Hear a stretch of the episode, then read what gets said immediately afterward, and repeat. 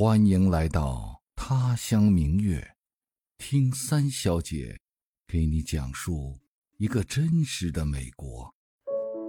嗨，听到我声音的亲人和朋友，秋天快乐呀！我是三小姐小丽。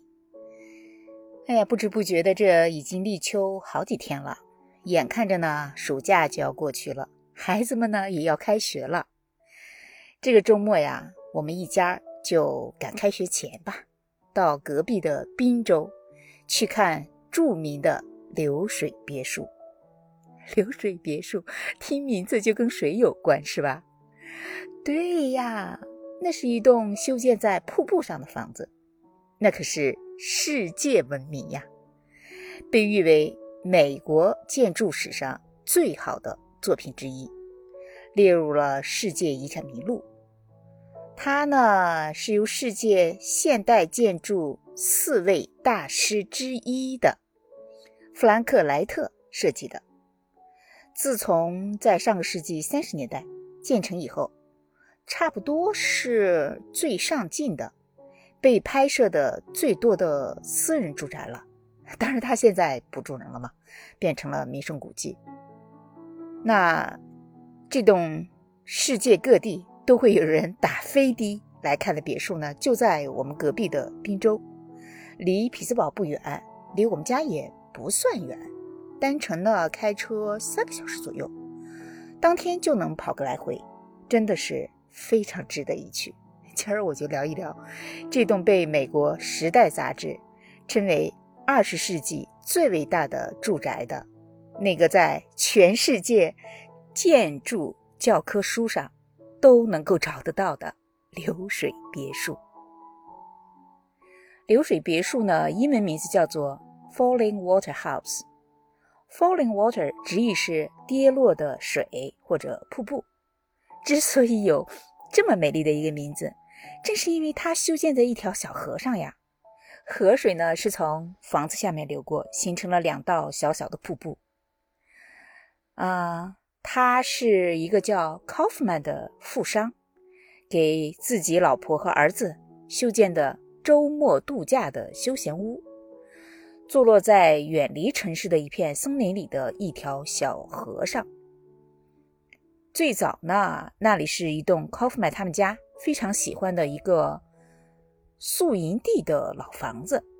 一九三四年的时候，Kaufman 呢想翻修那栋房子。于是呢，就找到了著名的建筑师莱特。说到这儿，不由让我想到一句特别流行的话，那就是“所有的相遇都是最好的安排”。为什么这么说呢？因为是首先，一九三二年，年轻的小科夫曼在无意间拜读了莱特的自传，他呢特别喜欢莱特的建筑理念。于是呢，他就进了莱特的建筑学校，做了他的学生。然后，老科夫曼去学校看儿子的时候，就认识了他的老师莱特，这才有了后来在一九三四年他请莱特帮自己设计周末度假屋的打算。于是呢，几年以后，莱特把他的度假屋变成了现如今享誉世界的建筑奇迹。你说这缘分？是不是特别奇妙？所以啊，在说这栋别墅之前，首先要说一个人，那就是他的设计师弗兰克·莱特。莱特呢，生于一八六七年，死于一九五九年，活了九十多岁，是著名的美国建筑师、设计师、作家和教育家，号称。现代世界四大建筑师之一，在世界上呢是享有盛誉的。他一生在七十多年的职业生涯当中，参与设计了超过一千座建筑。当今社会，凡是学建筑的人，没有人不知道他的。可是他呢，也不光搞建筑，他还搞教育。在一九三二年，他和老婆创办了一所建筑学院，就是小考夫曼。当年上的那个，在以后的时间里培养了大量的建筑师。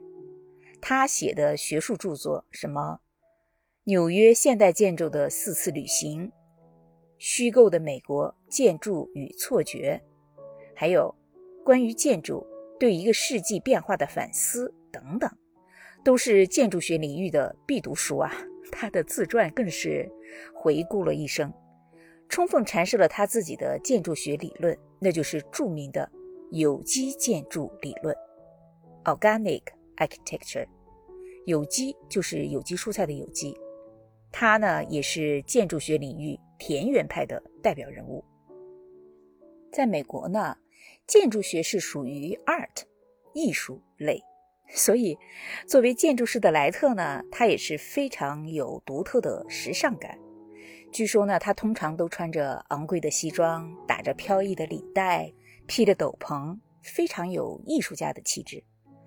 他也的确非常的特立独行，一生都没有加入过正规的建筑师协会，说他自己只是一个老业余爱好者。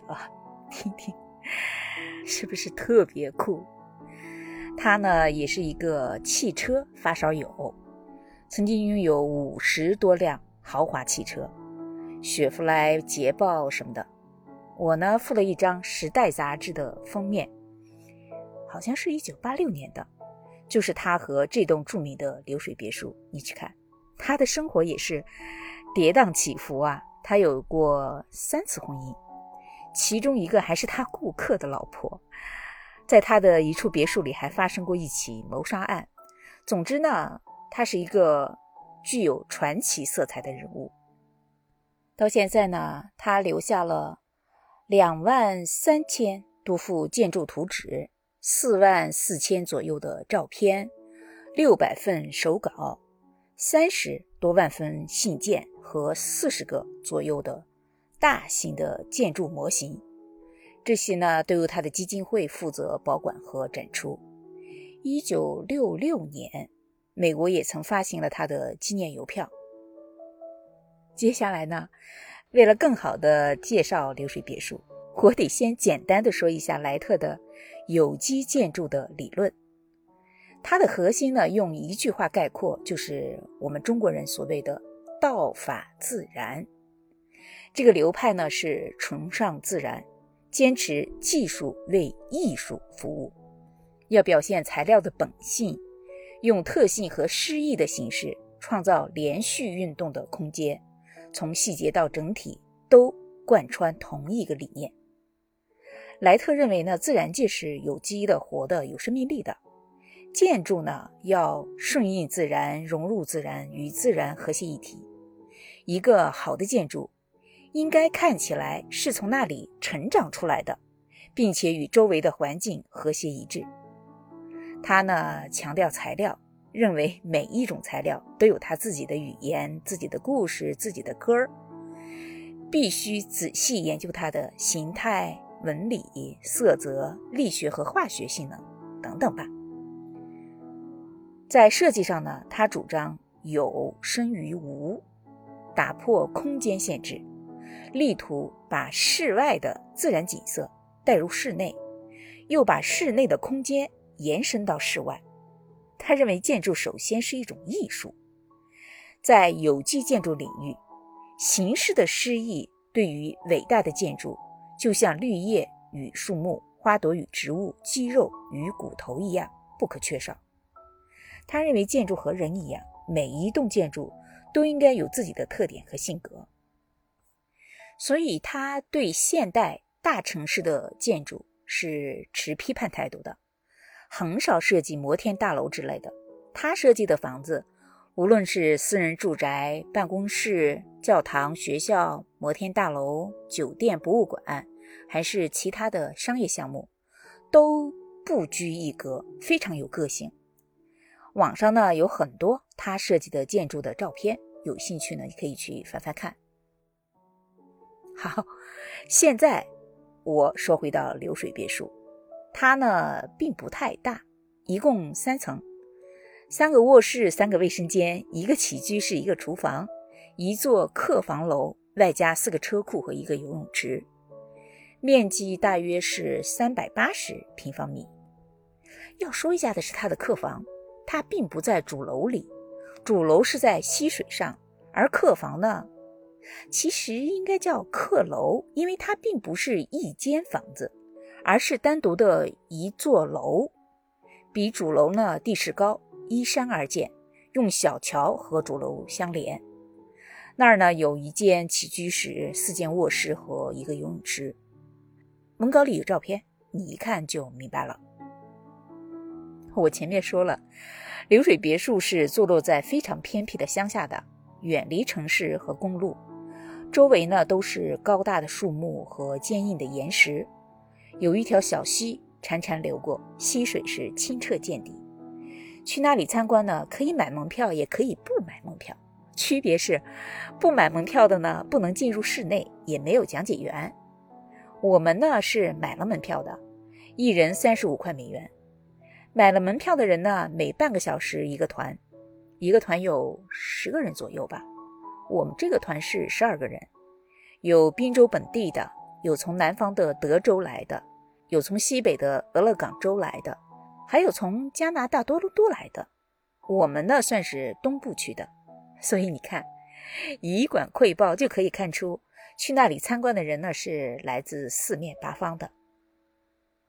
要去看房子呢，先要在服务中心集合，那儿有前台、一个画廊、一间礼品店、一个咖啡屋和一个厕所。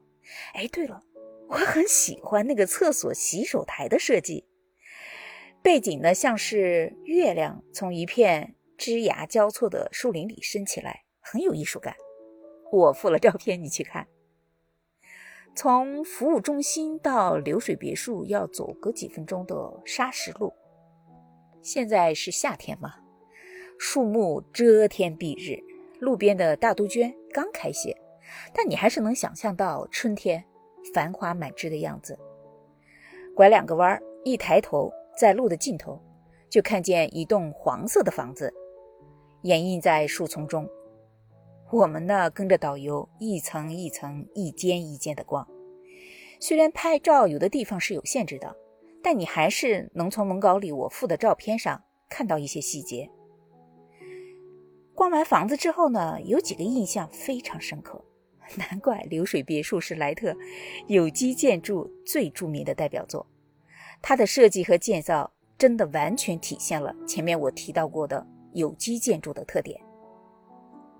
首先呢，它完美的融入了周围的自然环境，建筑本身和溪水、山石、树木、林间的小路自然的结合在一起，不分彼此。莱特的名言就是“上帝在自然中显现”。他刚接受委托的时候，花了近一年的时间，多次考察场地，仔细考量场地的细节和特色。把每一块大石头和直径六英寸以上的树木都绘制了地形图。六英寸呐，就是我们的五寸左右。他在设计上呢，充分的利用了那儿的溪水、石头和树木。房子的颜色呢，导游说，呃，莱特采用的是大杜鹃的叶子在秋天的那种黄。又像是春天刚来的时候，林木刚刚发芽的那种黄，你能想象得到那种颜色吗？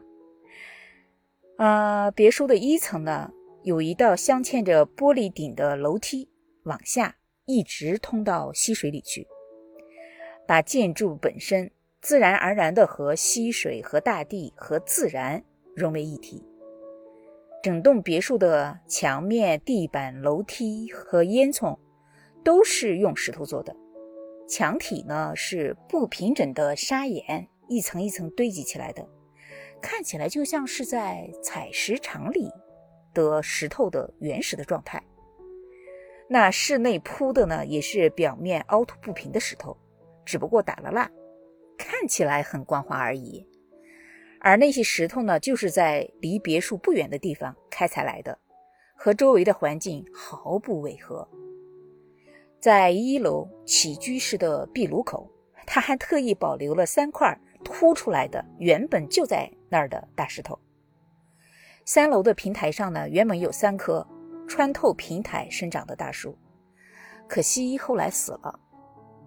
它路边和桥边的灌木和藤蔓，原本呢就是长在那儿的，长长的枝条在水面上随风飘动，有一种令人心旷神怡的自然的野趣。楼梯和去往客楼的小桥和廊檐，它都设计成了水波状，从侧面看呢，像一道道凝固的瀑布。要是遇到了下雨天，雨水从廊檐上落下来，更是形成了一层层自然的带着落差的小瀑布。说实话，看到他设计上的这些精巧的心思，真的不得不让人惊叹。他对自然环境的细致入微的思考和利用，太厉害了。第二个印象就是别具一格。流水别墅的外观是非常特殊的，它不是一般我们常见的方方正正的房屋式样，也不是欧洲的那种城堡式的风格，它的设计是在两个方向上同时延伸。在垂直方向上增加层高，通过层次分明的平台、小巧的和向上的廊檐和台阶，把主楼和客楼连接成一个整体，来增加建筑面积和房间的数量。在水平方向上呢，它加深平台的拓展面，来增加起居活动的面积。强烈的水平和垂直的线条感。是流水别墅的一个非常重要的建筑特点。它的平台非常显眼，下面用粗壮的岩石做支撑，宽窄长短各不相同，高低错落互相穿插，像是用巨大的积木搭建而成的。一层的平台呢是顺着溪水的方向左右延伸，二层的平台呢是向前探出去。横跨在溪水上，而三层的平台呢，是以山石为基座向右扩展，形成了一个可以俯瞰溪流的悬崖。整栋别墅的主楼是以一个巨大的从一层直插到四层房顶的烟囱为主要的承重墙，背后呢靠着山崖，粗壮的横梁呢牢牢地镶嵌在山石当中。而客楼呢，是顺着山势自然向上，又通过台阶和小桥和主楼连成一体。整栋别墅就好像是从小瀑布上的巨石之间自然生长出来的房子。你看封面的照片就知道了。我呢是一点都不懂建筑的，但直观的感受是很震撼的，嗯，非常的与众不同。第三个印象呢是空间和光线的应用非常巧妙。莱特的建筑有一个特点，那就是入口处的门廊、上下的楼梯都是狭窄昏暗的，但起居室和卧室却是空旷而且明亮的，让人有一种住在洞穴里的感觉。背后是厚重而且结实的石墙，前面三面。不是四面透光，因为还有天窗啊，就感觉特别的安全又温暖。他特别善于利用自然光线，让内部空间充满了盎然的生机。比如一楼的起居室，光线流动在起居室的东南西三侧，最亮的天光呢是从天窗一泻而下。但靠里面呈围合状的室内，则比较昏暗，加上岩石陈旧的地板的颜色，对比是非常鲜明的。那道通向水里的楼梯，在阳光下自然形成一阶一阶下降的明暗和阴影。那些由不规则的石块镶嵌而成的地面，光线投射在上面，就像阳光在水面上起伏的。那种花纹，在空间上呢，是我特别喜欢的那种整面墙、整面墙的玻璃窗，几乎让人分不清楚室内和户外的界限。那堵巨大的作为主承重墙的烟囱，在靠溪水的那一侧，从一楼到四楼的楼顶，开了十四层可以完全打开的玻璃窗，彻底打通了室内和户外的空间。而用同样的石头铺成的地面和平台，又把空间从室内延伸到室外。就算是作为建筑学的门外汉，我也能感觉到别墅里面室内空间的自由延伸和互相的穿插，以及内外空间的互相交融和浑然一体。但是，整栋别墅最令我感动的，也是我最喜欢的一个部分，是它的。人文关怀。莱特的有机建筑的理论认为，人类是自然的一个部分，符合自然的建筑也就符合人们的基本需求。他坚持建筑应该是有生命的、有主题的，它可以亲山亲水、亲沙漠、亲原野、亲一切自然。最重要的是，无论在哪一种环境下，建筑都是为了家人。可以共同去感受，比如这栋流水别墅，交错的空间把室内外连接在一起，四季的风景，花开花谢，晨雾晚霞，进入眼底。流过的溪水，来来往往的风，带来自然界的花香和味道，而流动的溪水和坠落的瀑布，又是来自自然的。永不停歇的美妙音乐。周围的树木和花草，一岁一枯荣，一岁一年轮，天天都在变化。所以，它带来的不仅仅是一个建立在溪流之上的居所，更是伫立在永不停歇的、时刻变化着的时间河流之上的建筑。最最重要的是，这一切的一切。都是为了和家人一起度过快乐的时光，留下最美好的回忆。哎，考夫曼一家何其有幸，能住在这样的房子里啊！流水别墅是一九三八到一九三九年建成的。考夫曼和老婆儿子一直呢把它作为周末的度假屋，常常请朋友一起去那里住。享受美好的自然风光。到了一九六三年，在莱特去世之后的第四年，小考夫曼决定把这个别墅呢捐献给当地的政府，永远供人参观。在交接仪式上，小考夫曼说：“流水别墅的美依然像它所契合的自然那样新鲜。它曾是一所绝妙的居所，但又不仅如此。”它是一件艺术品，超越了一般含义。住宅和它所在的环境一起，构成了一个人类所希望的与自然结合、对等和融合的形象。这是一件人类为自身所做的作品，是一笔公众的财富。从那以后呢，流水别墅就对公众开放，每年都有十几万的人不远万里跑去参观。它也陆陆续续地出现在电影、电视和动画片里。我特别好奇这栋房子的造价，就去查了一下。它最初的预算是三万五千美元，最后花了十五万五千，折合成二零二二年的物价，大概是三百三十万美元左右。想想。在有钱人眼里，三百多万其实也不算什么，但是现在花同样的价钱却很难，几乎可以说不可能再修建一所同样独特而且影响深远的房子了。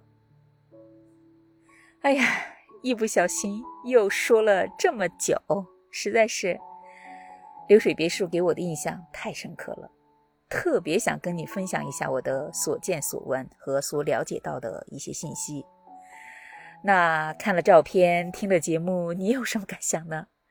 你知道这栋房子和它的设计师吗？期待在评论区看到你的留言哦。节目的最后，还是谢谢你的聆听、陪伴和支持，也谢谢你的点赞、订阅和分享。生活还在继续，咱们。下个周末再见，拜拜。